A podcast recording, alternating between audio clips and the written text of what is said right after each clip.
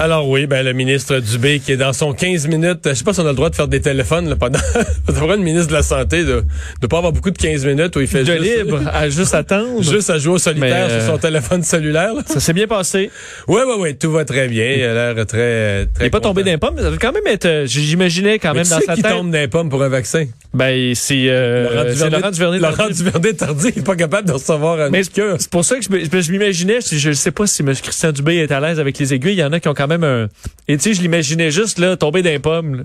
Et Mais là, là, pourquoi et- il est assis euh, il est assis sur sa petite chaise droite dans la même salle d'attente avec tout le monde dans l'espace d'attente de 15 minutes. Là? C'est correct. Est-ce qu'il se promenait, est-ce qu'on est allé dire, Va- allez vous asseoir? Non, je pense qu'il est allé, il y avait comme une grosse affiche, je suis vacciné, puis il est allé faire une photo devant. là. C'est ce, Mais- que j'ai- c'est ce que je comprends. Mais j'imaginais juste dans sa tête à dire, faut, faut pas tu t'évanouir, faut pas s'évanouir, parce que si là, ce serait vraiment euh, terrible. Ouais, mais si t'as pas, mais moi j'ai pas ça. non, mais mettons, juste l'idée.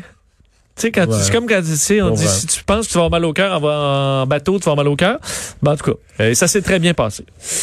Alors, euh, bilan des cas au Québec, ça ressemble drôlement à hier. Là. Oui, 702 cas. Euh, faut dire que la semaine dernière, euh, jeudi, on était à 738. La semaine d'avant, 702. Donc, effectivement, on est, euh, on est stable. 7 décès. Moins 13 personnes hospitalisées. Par contre, moins 6 aux soins intensifs. Euh, presque 34 000 prélèvements. Alors, ça, c'est beaucoup.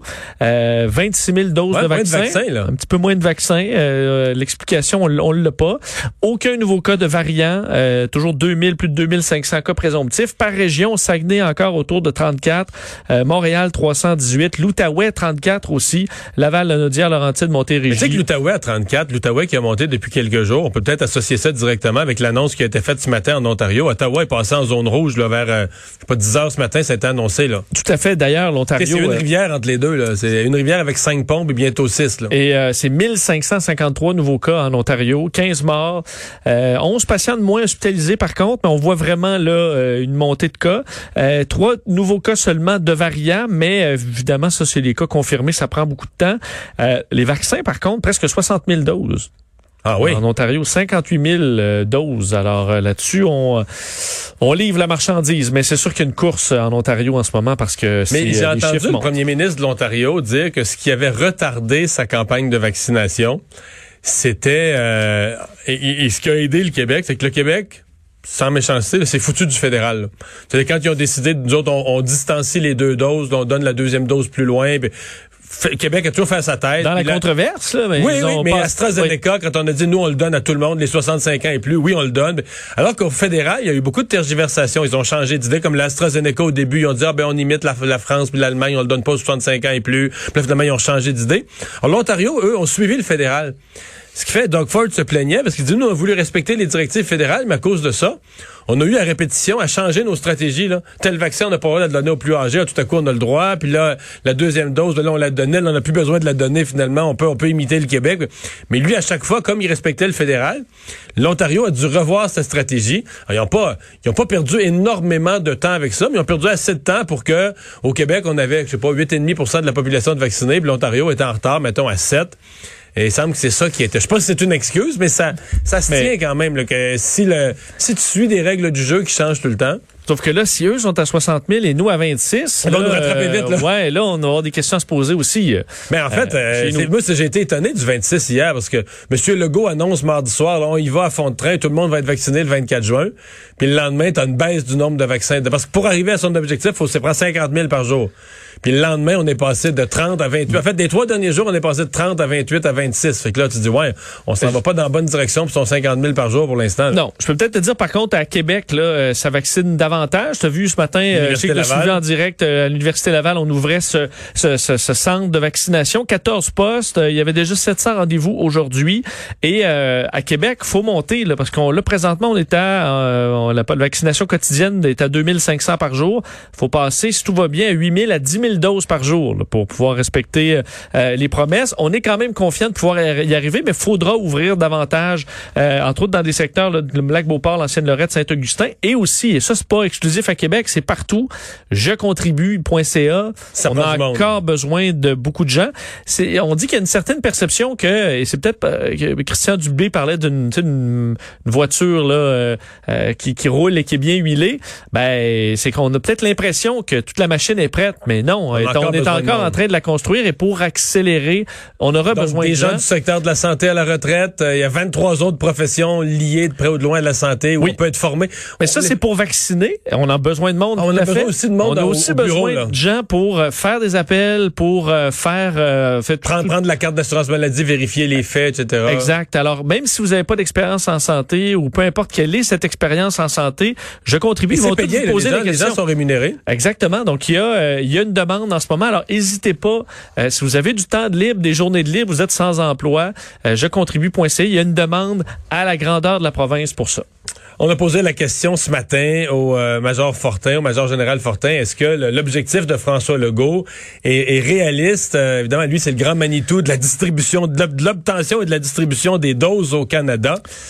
Et euh, on se demandait parce que effectivement, au début c'était beaucoup la question des doses. Ensuite, là, ça devient la question d'administration des doses, pas mal plus qu'il le défi. Et ça s'est confirmé aujourd'hui avec euh, ce, que, ce, que, disait le major général Danny Fortin. On est confiant là, que oui, euh, si le Québec veut souhaite vacciner avant le 24 juin, on devrait avoir les doses. Mais on est sur la bonne voie pour avoir toutes les doses disponibles.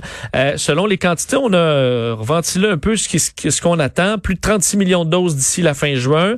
Euh, et on parle de presque 13 millions de Pfizer BioNTech, plus de 12 millions de Moderna. Alors ça, c'est 33 millions entre avril et juin. Et le reste, c'est du bonus qui va s'ajouter. On a les AstraZeneca et la question du Johnson Johnson. Et ça, on comprend que, tu parlais des États-Unis qui nous envoient de l'AstraZeneca. Euh, la dernière chose qu'ils devraient nous envoyer, c'est probablement Johnson Johnson parce que c'est une, bon, une seule dose. C'est beaucoup plus rapide. Donc, si on met le frein quelque part aux États-Unis, ça risque d'être sur celui-là, à mon avis.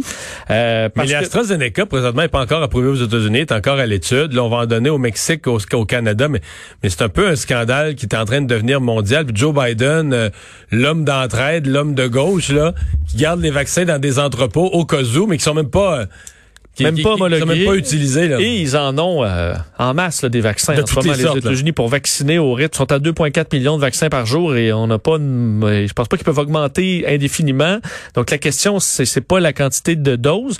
Euh, est-ce que par contre, tu penses que Joe Biden là règle deux problèmes là? Il envoie de l'AstraZeneca. Ce que, ce qu'on, Mais t'as vu qu'au Mexique, il a envoyé de l'AstraZeneca en échange que le Mexique gère mieux sa frontière puis garde ses réfugiés, garde ses ben c'est ça. là. Et euh, parce que pour nous, on, on va retarder nos merci un peu envers Joe Biden qui nous envoie une poignée d'AstraZeneca alors que on, là on en a puis que si tu voulais nous sauver, c'était au mois de janvier, au mois de février là, euh, on, nos merci. Euh, on va les, on va les garder pour, pour l'instant. On se comprend qu'en même temps, ils donnent des vaccins qu'il y aurait même pas assez de cliniques et de personnel pour les administrer de toute façon. Exactement. on se comprend que c'est pas. Non, euh, bon, euh, parlons-en d'AstraZeneca, l'agence européenne du médicament qui s'était donnée jusqu'à jeudi pour arriver à une directive. Et bon, euh, ce qu'on prévoyait est arrivé. Là. Ouais, on n'est vraiment pas surpris, mais euh, c'est un résultat qui est clair là, sur le fait que selon l'agence européenne du médicament, là, il y en a pas de problème avec l'AstraZeneca. Alors tout ça, toute cette crise là, dans 15 pays où on a suspendu l'AstraZeneca par prudence, ben c'était visiblement inutile parce que les de communication là. Ben, le vaccin est sûr, il est efficace selon euh, donc l'agence. On dit que on conclut que le vaccin n'est pas associé à une augmentation du risque global d'événements euh, donc thromboemboliques, là, les, les caillots euh, ou des ben, en fait thromboemboliques ou des caillots.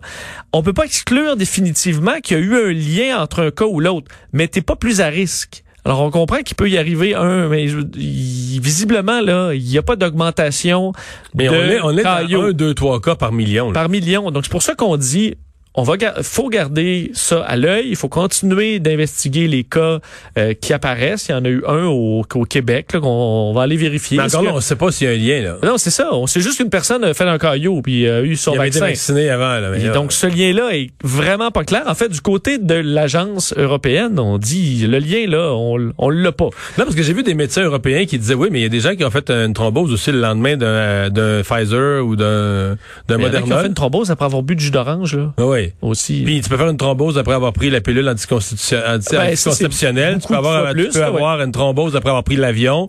Tu peux avoir une thrombose, toutes sortes de, circonstances. Là.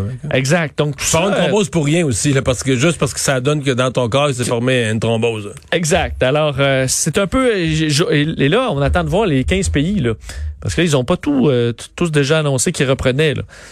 Euh, Qu'est-ce qu'il va falloir de plus que sur le plan de la, la communication, ce qu'ils ont fait, là, ça n'a pas d'allure. là.